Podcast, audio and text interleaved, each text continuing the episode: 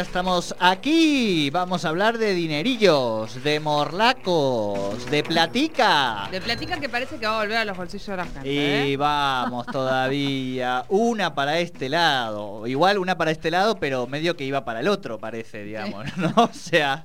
Es una cosa rara, rara, rara. De esas- Así de como este gobierno, que nos leyes y sorprende. legislaciones, eh, eh, claro, eh, de la economía argentina, o sea, no sería Argentina, me parece.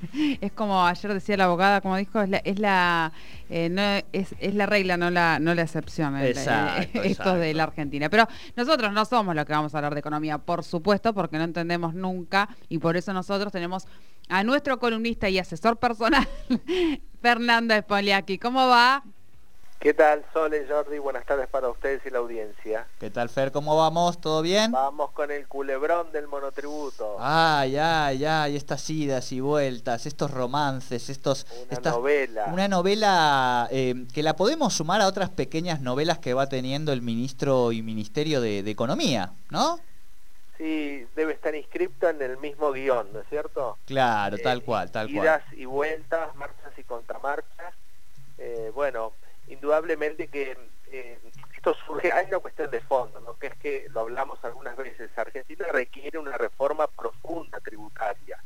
Eh, y el Congreso lo que va haciendo son parches sobre parches, es decir, va atendiendo las emergencias, apagando los incendios, lo hace con una velocidad a veces inusitada y genera estos trastornos, eh, estos inconvenientes porque la legislación no sale bien, ¿no es cierto? Y es lo que ocurrió con el monotributo cuando eh, una reforma del mes de abril, sancionada en el mes de abril, sale con efectos retroactivos y recién se reglamenta hace pocos días atrás. Es decir, hay un problema en la propia legislación, en el cuerpo de la norma tal cual salió, por el efecto retroactivo de la aplicación de un incremento en las escalas del monotributo, pero también en el valor de las cuotas mensuales que tienen que afrontar cada una de las personas inscritas en el sistema, y también la demora por parte del Poder Ejecutivo en la reglamentación y de la FIP a través de una resolución general que demoró muchísimo su, su reglamentación. Eso hizo que cuando se incrementaron las escalas del monotributo y el valor de las cuotas retroactivo a enero, Sí. se generara, por esa diferencia, que era aproximadamente un 35% del valor de la cuota, una deuda que tenían los monotributistas, es decir, aquellos que con mucho esfuerzo habían pagado su monotributo durante este año, aún en pandemia, aún muy complicados y demás, estaban al día, resultaba ser que cuando ingresaban con su cuenta y clave fiscal a verificar su cuenta corriente eh, del monotributo, observaban que estaba toda en rojo. Es decir, que tenían una deuda retroactiva a enero por la aplicación justamente de esta nueva escala y nuevos valores. Eso generó un montón de ruido, de presentaciones, Sí. eh, de situaciones muy, muy conflictivas eh, y finalmente en el día de ayer se reúnen el propio presidente, el ministro de Economía, Sergio Sí. Massa, presidente de la Cámara de Diputados, y resuelven modificar la ley que hace pocos meses el propio Congreso había sancionado, el mes de abril. Entonces fíjense cómo entonces una ley que apenas tenía un mes eh, de vigencia, menos porque el, de- el decreto reglamentario salió hace muy poquito, tiene que rápidamente el propio Congreso salir y corregir. Eso es lo que anunció ayer. Ahora hay que ver finalmente cuál es el proyecto que eleva al Poder Ejecutivo para modificar el eh, monotributo. Algunas cuestiones ya las anunciaron.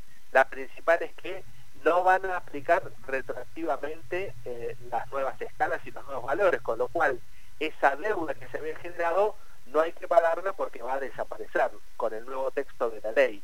Y también van a aumentar otras de las escalas y seguramente también los valores. Así que por ahora no hay que hacer nada. La sugerencia es Bien. dejar todo tal cual hasta tanto el Congreso y ratifique eh, esta, eh, perdón, rectifique, no ratifique, rectifique esta legislación vigente y entonces sí, una vez que salga, ahí los monotributistas sabrán cuánto tienen que pagar, a partir de cuándo y cómo queda su situación tributaria, porque AFIC con estas nuevas escalas había recategorizado 4 millones de monotributistas. Les había asignado una categoría que a veces iba para arriba y a veces iba para abajo dependiendo de los ingresos declarados del último año.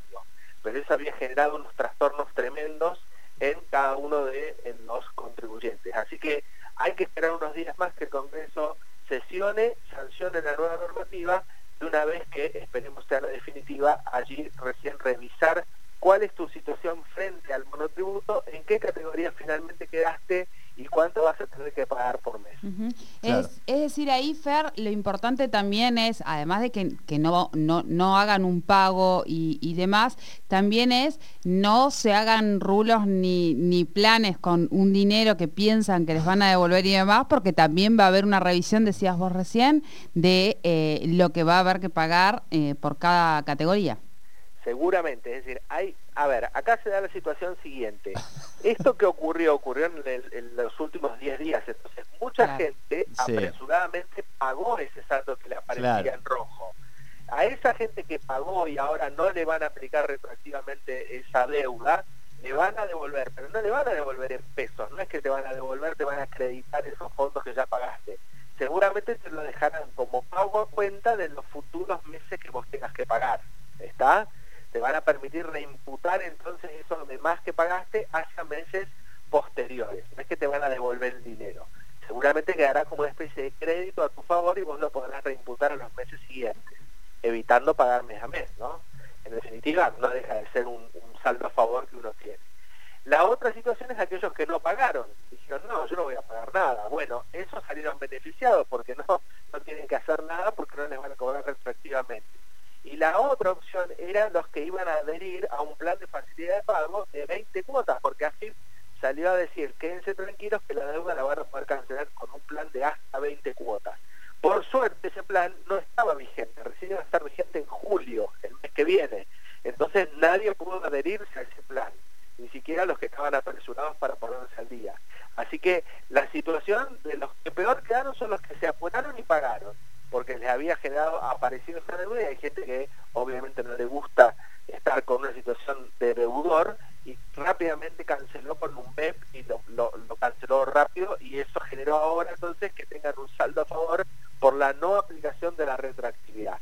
Así que la sugerencia es esperar a que el Congreso nuevamente sancione la nueva normativa, ver cómo queda y a partir de allí ver qué categoría te asigna la FIP y cuál es el monto final que le va a estipular a cada categoría. Muy argentina. Porque va a modificar las escalas, las va a llevar a 3.600.000 el límite máximo para la venta de bienes y a 2.700.000 para la prestación de servicios por año, pero seguramente también va a modificar las escalas. Así que, eh, perdón, las cuotas, escalas y cuotas. Entonces, hay que esperar y eh, hasta tanto el Congreso sancione la nueva normativa referida al monotributo. Claro.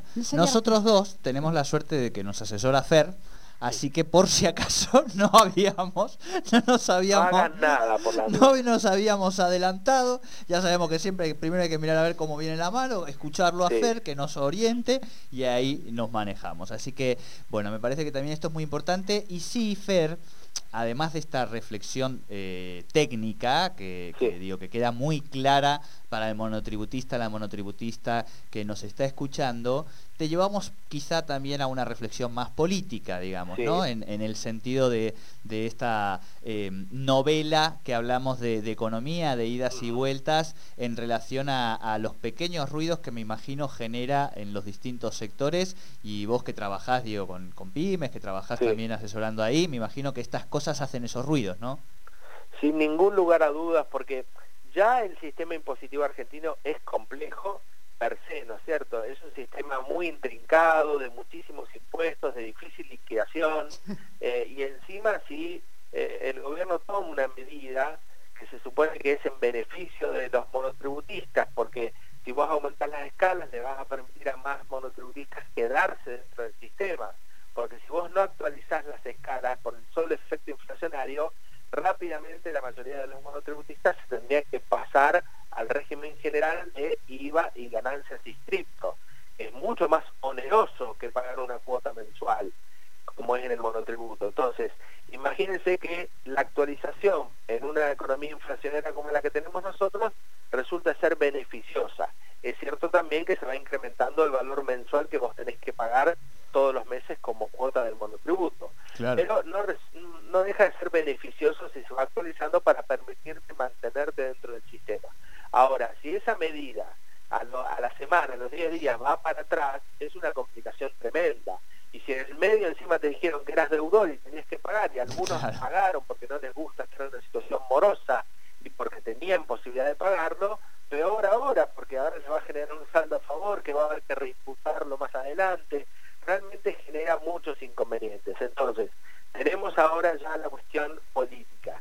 Esto de marchas y contramarchas en economía no habla bien, ¿cierto?, de un, un programa, una planificación. Se supone que uno tiene desde el Estado que marcar cierta hoja de ruta.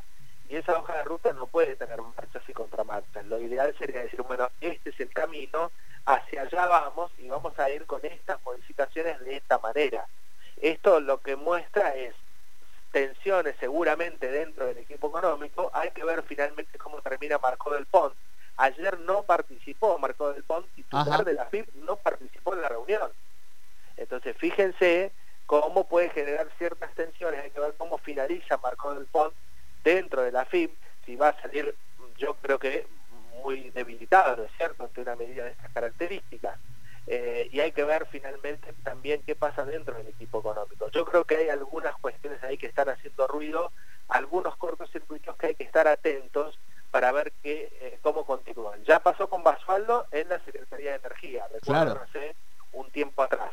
Bueno, ahora aparece este hecho y algunos otros también que aparecen como cortocircuitos dentro del equipo económico. Bien, bueno, esa es la, reflexión también que queríamos también de, de, Fer, porque digo, esto tiene estas consecuencias prácticas y también va construyendo en los imaginarios eh, de la ciudadanía otras cuestiones que después tienen sus consecuencias prácticas y en ese sentido nos parecía importante poder preguntarte de, este, de esta dimensión también, Fer. Sí, sin dudas, porque uno, a ver, uno como, como contribuyente, como ciudadano, espera, por lo menos en el, aspecto económico, tributario, como, como ha sido en este caso, ciertas normas de juego claras, reglas de juego claras, que se mantengan durante un tiempo prudente, ¿no? Más allá de la dificultad técnica de la liquidación, del poder pagar, de estar al día, de lo que significa, eh, bueno, también esto que les, decía, ¿no? Tener como un, tablero donde uno se puede manejar con cierta eh, facilidad y razonabilidad si uno te muestra eh, las reglas del juego y esas reglas del juego no te las cambian son claras, uno puede proyectar, puede planificar. Eh, imagínense esto, por supuesto, multiplicado por la cantidad de actores económicos que se movilizan dentro de una economía de un país. Entonces, si, si para cada situación que uno planea una inversión en el futuro, una planificación financiera en el futuro, va a estar pensando, uy, no miran a cambiar ahora de nuevo las condiciones, no miran a cambiar rápidamente las reglas de juego, bueno, se complejiza mucho más el sistema económico. Deberíamos ir hacia un sistema más simplificado, eh, más fácil, bueno, que obviamente aliente la inversión y la generación de empleo y el crecimiento de la economía, que es en definitiva lo que genera bienestar en los países, ¿no es cierto? El crecimiento y la distribución equitativa y justa de ese crecimiento. Argentina pareciera que va en el camino contrario vamos complejizando cada vez más las decisiones económicas y eso obviamente que atenta contra los procesos de inversión y de generación de empleo. Pero bueno, es lo que nos ha tocado vivir en estos últimos años y es muy complejo entonces pensar en el desarrollo económico, en el desarrollo productivo, en el crecimiento económico y en un sistema positivo que acompañe a ese crecimiento y desarrollo que la Argentina tanto necesita. Bien. Acá, palabra de Fernando Spoliansky, nosotros la suscribimos. bien, Fer. Bien.